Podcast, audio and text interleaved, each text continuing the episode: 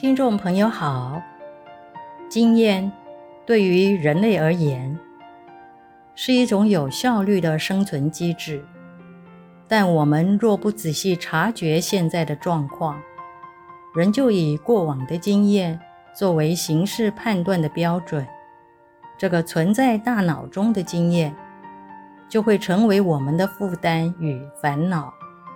为什么这么说呢？本期节目，我们要与您来谈谈这个主题，欢迎收听。学因缘法的人要记住一件很重要的事：每一个人都不同，尤其是公司组织的主管或管理者，都要特别留意这件事。因为每一个人都不同，所以，不能以自己既有的经验做标准，去横断、评价正在经历的新经验。过去的经验只能作为参考，不可以当作标准，更不宜把某个人的表现作为要求其他人表现的标准。如果我们这么做，那是在增加事情的麻烦。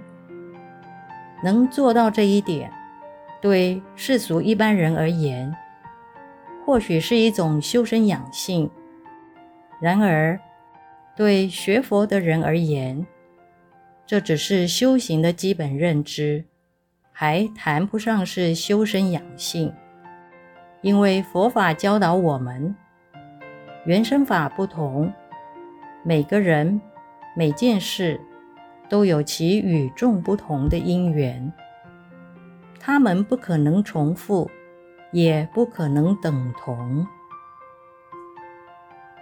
西方有句谚语说道：“上帝藏在细节中。”之后，这句谚语演变成“魔鬼藏在细节中”。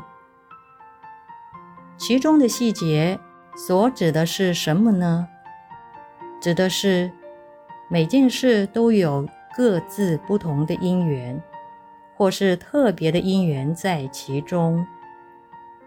因此，当我们僵化的把旧有的经验复制到另一个经验时，往往会忽略掉因缘的不同之处，也就是我们需要注意的细节。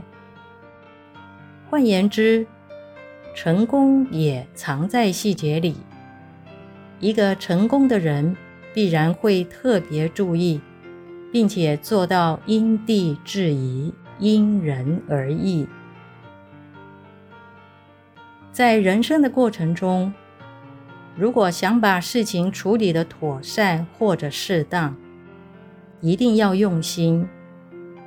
而需要用心的地方，正是要好好去注意。那些与我们过去所经历过的事情的不同之处，并且懂得善加调整，或者特别耐心地多一些不同的作为。其实，这就是之所以能够成功的所在。因此，有哪个成功者是轻松的？每一个成功者都是特别的辛劳与用心。本集节目整理自二零二一年四月十八日，随佛长老于北投内觉禅林法公营的部分开示内容。欢迎持续关注本频道，并分享给您的好友。您也可以到中华原始佛教会网站，浏览更多与人间佛法相关的文章。感谢您的收听。